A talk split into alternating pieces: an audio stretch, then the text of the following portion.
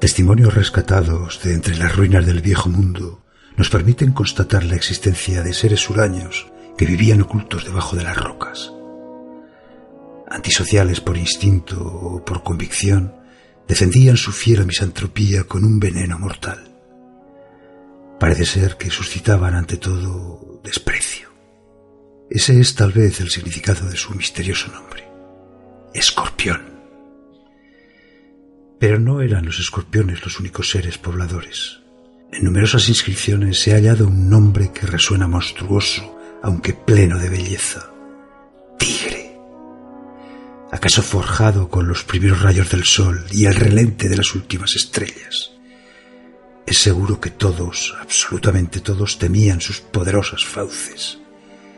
Pero no menos seguro es que todos, absolutamente todos, quedaban hechizados por el señorío de su planta.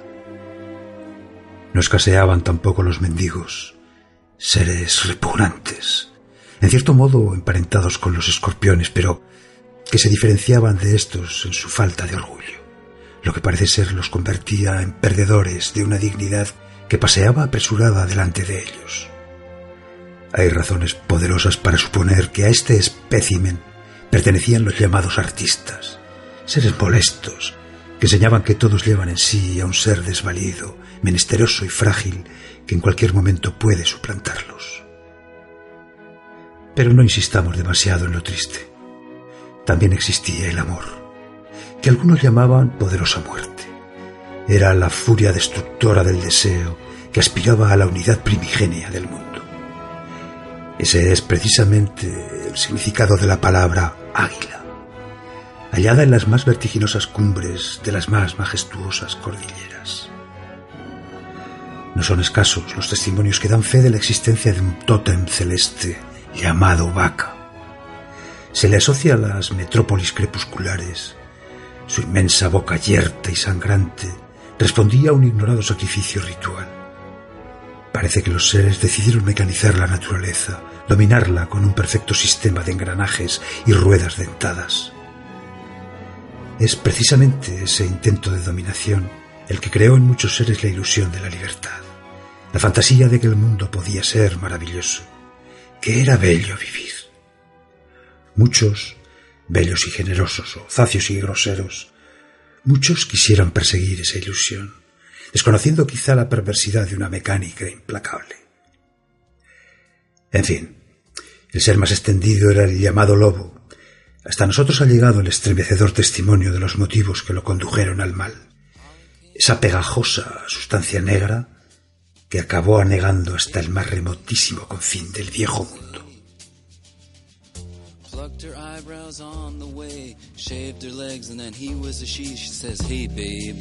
take a walk on the wild side. Said, hey honey, take a walk on the wild side.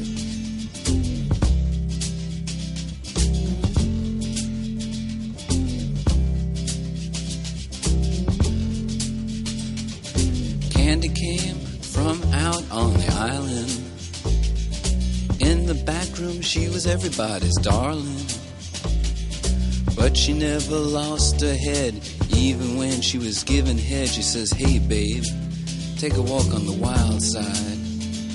Said, Hey, babe, take a walk on the wild side. And the colored girls go, do, do, do, do, do, do, do, do, do, do, do.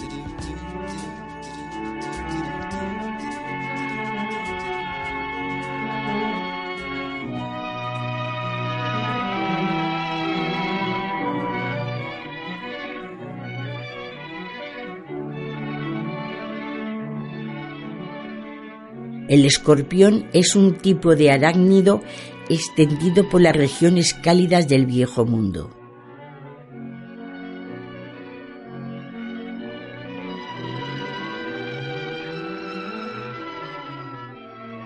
La cola está formada por una serie de cinco articulaciones prismáticas.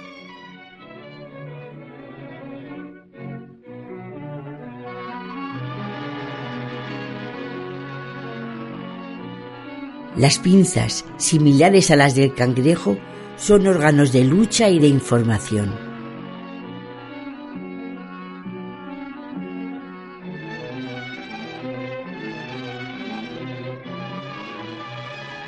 La cola termina en una sexta articulación vesicular donde se aloja el veneno.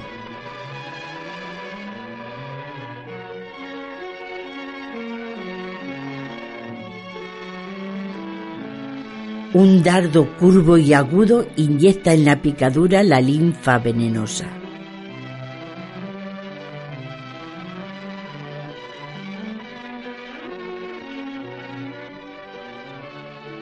Amigo de la oscuridad, excava galerías bajo las piedras para escapar de la luz hiriente.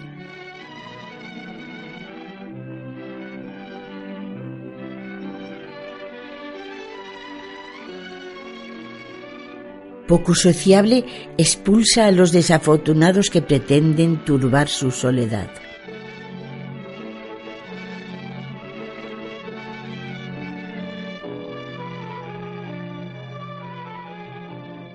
Qué escalofriante rapidez y qué virtuosismo en el ataque.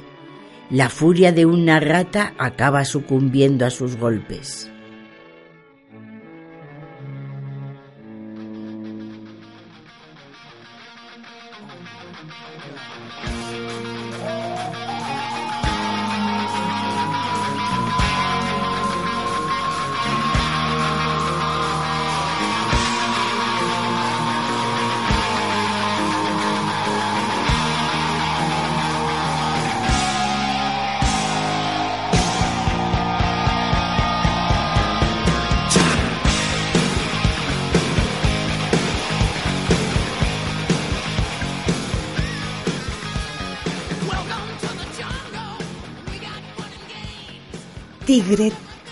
Tigre, reluciente incendio en las selvas de la noche.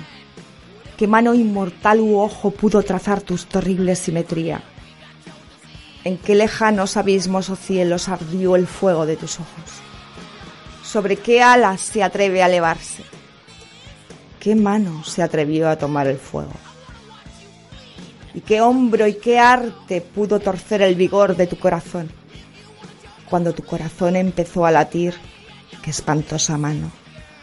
Y qué espantosos pies, qué martillo, qué cadena, en qué horno estaba tu cerebro, qué yunque, qué espantoso puño osa abrazar sus mortales terrores.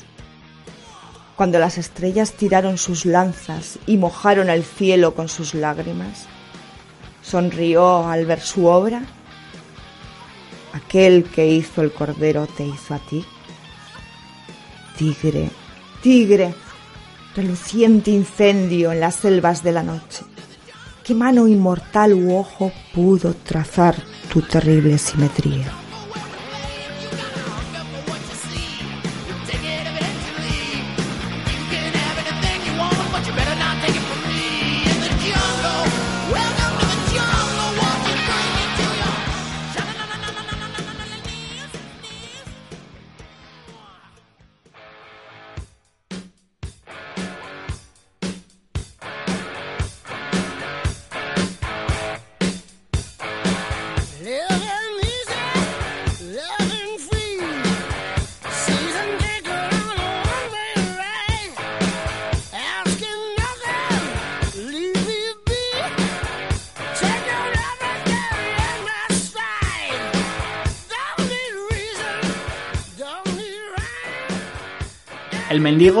Decía a todo el que quisiera escucharlo.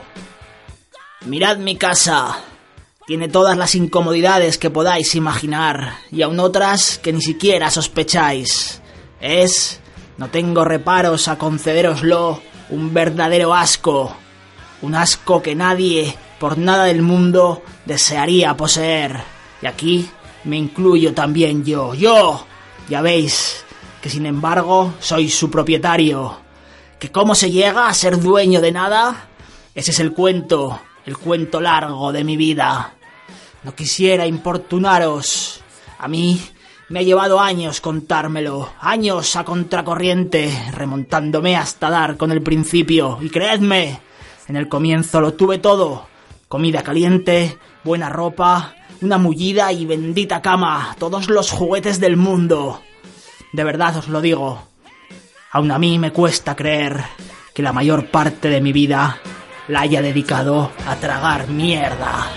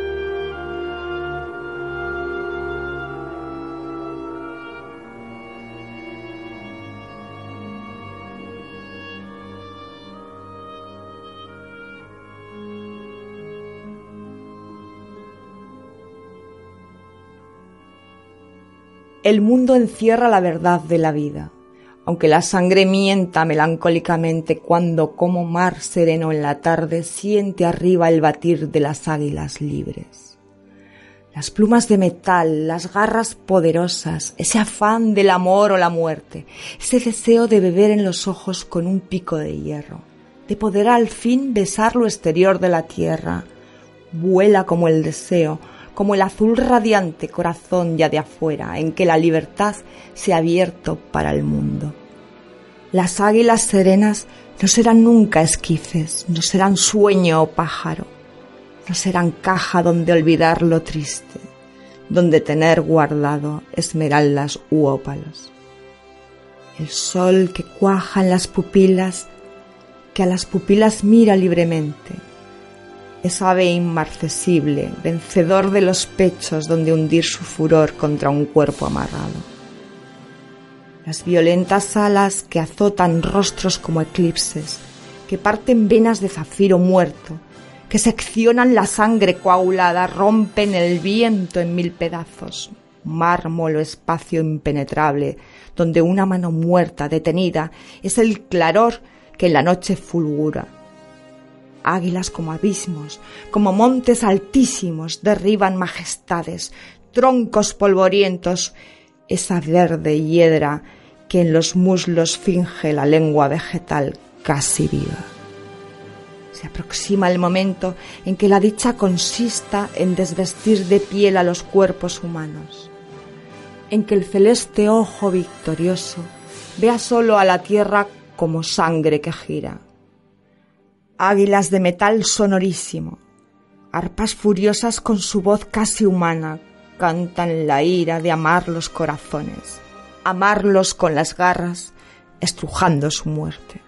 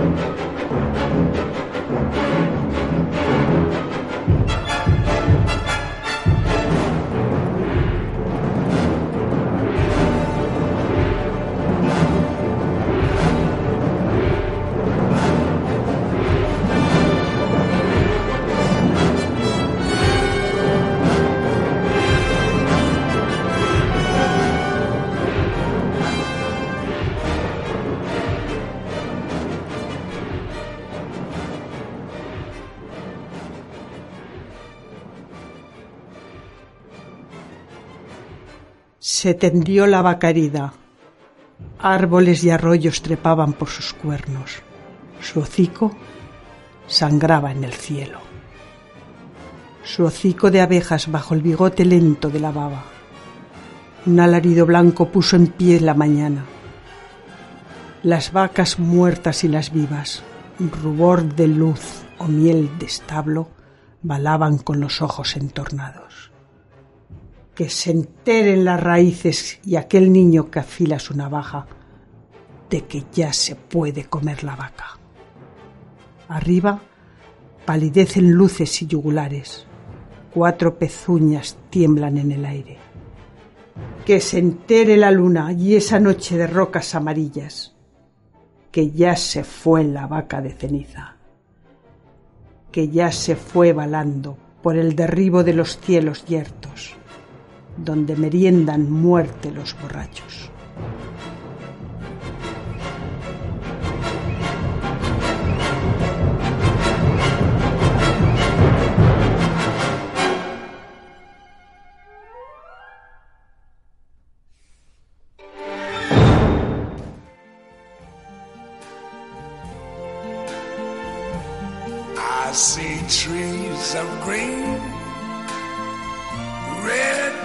Roses too. I see them bloom for me and you. And I think to myself, what a wonderful world.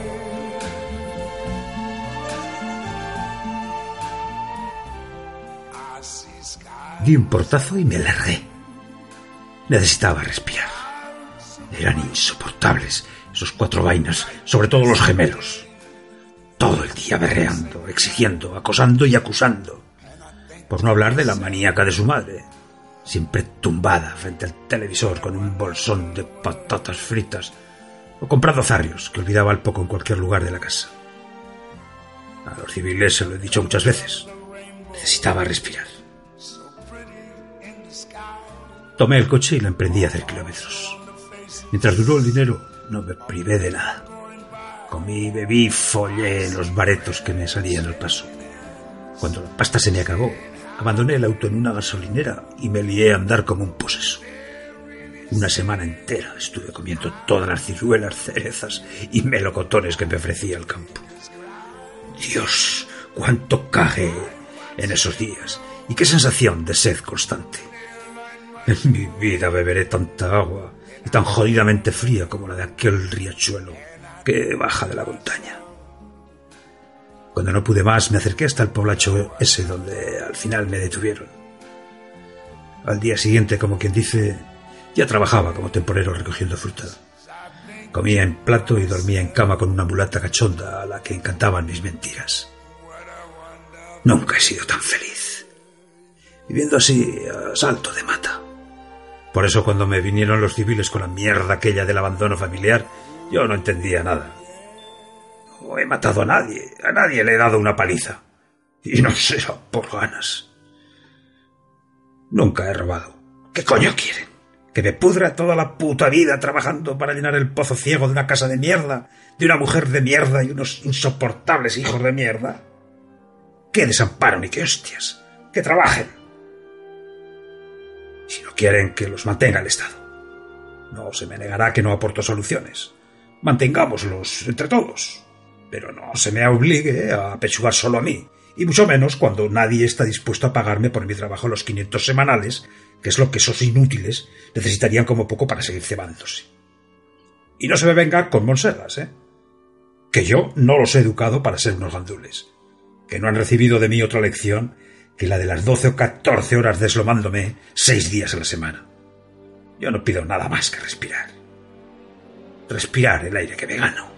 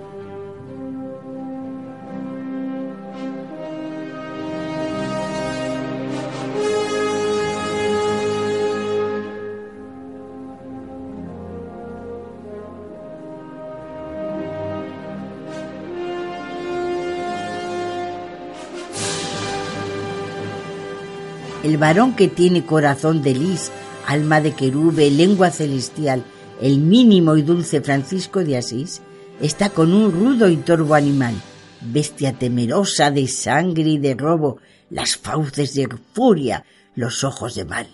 El lobo de Gubia, el terrible lobo, rabioso, ha asolado los alrededores. Cruel ha deshecho todos los rebaños, devoró corderos, devoró pastores, y son incontables sus muertes y daños. Fuertes cazadores armados de hierros fueron destrozados. Los duros colmillos dieron cuenta de los más bravos perros, como de cabritos y de corderillos. Francisco salió. Al lobo buscó en su madriguera. Cerca de la cueva encontró a la fiera enorme, que al verle se lanzó feroz contra él. Francisco, con su dulce voz, alzando la mano, al lobo furioso dijo Paz, hermano lobo. El animal contempló al varón de tosco sayal. Dejó su aire arisco, cerró las abiertas fauces agresivas y dijo Está bien, hermano Francisco. ¿Cómo? exclamó el santo. ¿Es ley que tú vivas de horror y de muerte? La sangre que vierte tu hocico diabólico, el duelo y espanto que esparces, el llanto de los campesinos, el grito, el dolor de tanta criatura de nuestro Señor, ¿no han de contener tu encono infernal? ¿Vienes del infierno? ¿Te ha infundido acaso su rencor eterno Luzbelo Belial? ¿Y el gran lobo humilde? Es duro el invierno y es horrible el hambre. En el bosque helado no hallé que comer, y busqué el ganado, y en veces comí ganado y pastor.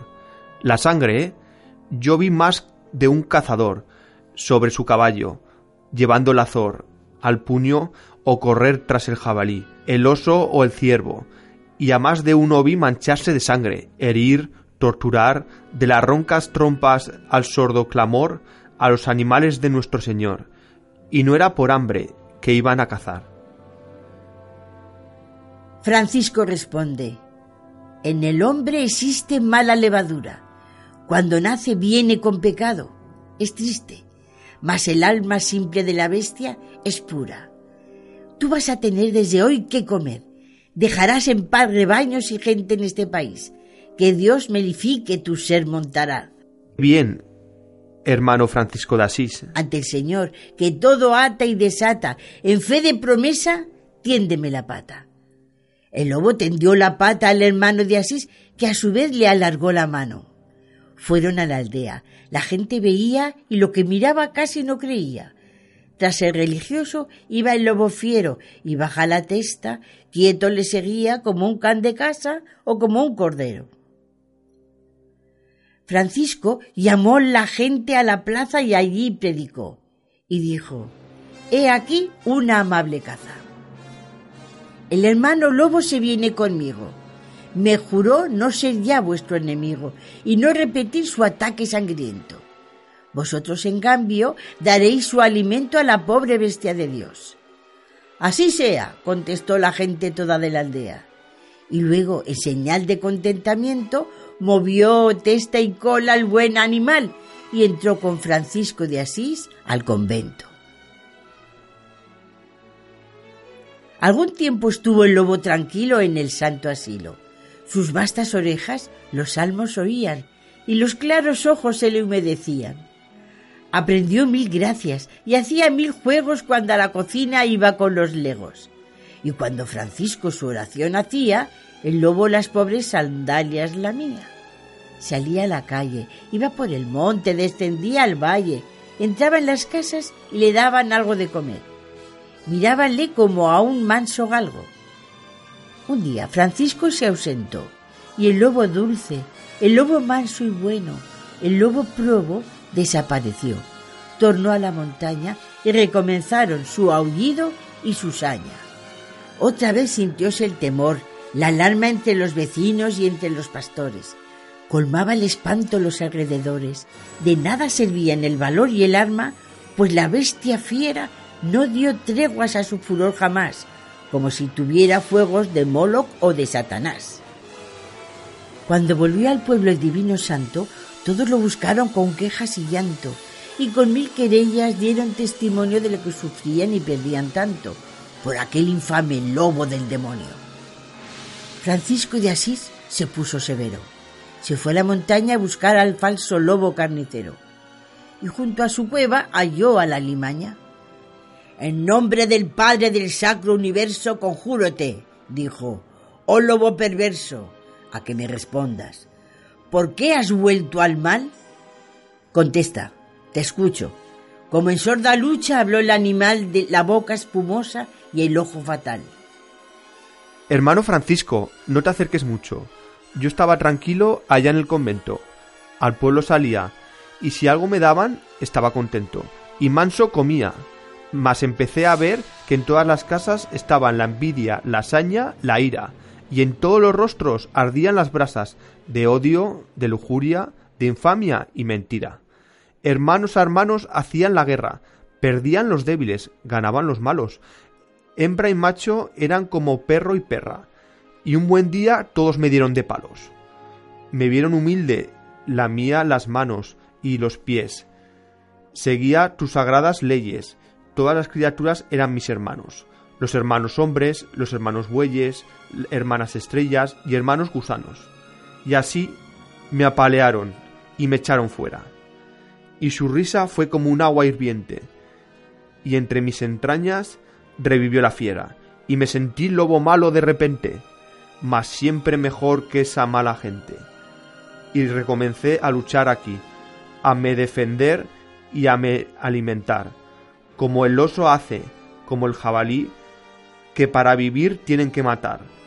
Déjame en el monte, déjame en el risco, déjame existir en mi libertad. Vete a tu convento, hermano Francisco, sigue tu camino y tu santidad. El santo de Asís no le dijo nada. Le miró con una profunda mirada y partió con lágrimas y con desconsuelos, y habló al Dios eterno con su corazón. El viento del bosque llevó su oración que era, Padre nuestro que estás en los cielos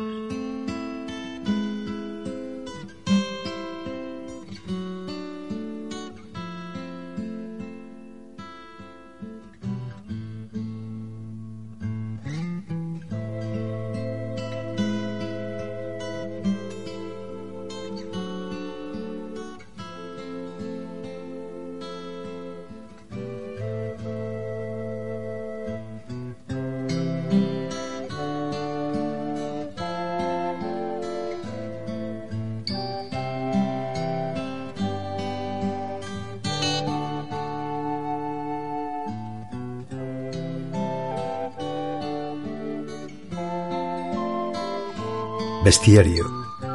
Un montaje de Fernando y Manuel Alcaine. Con textos de Fernando Alcaine, William Blake, Vicente Alexandre, Federico García Lorca y Rubén Darío. Y las voces de Manuel Alcaine, Chus San Juan, José San Pietro, Robert González, Lola Orti y Víctor López.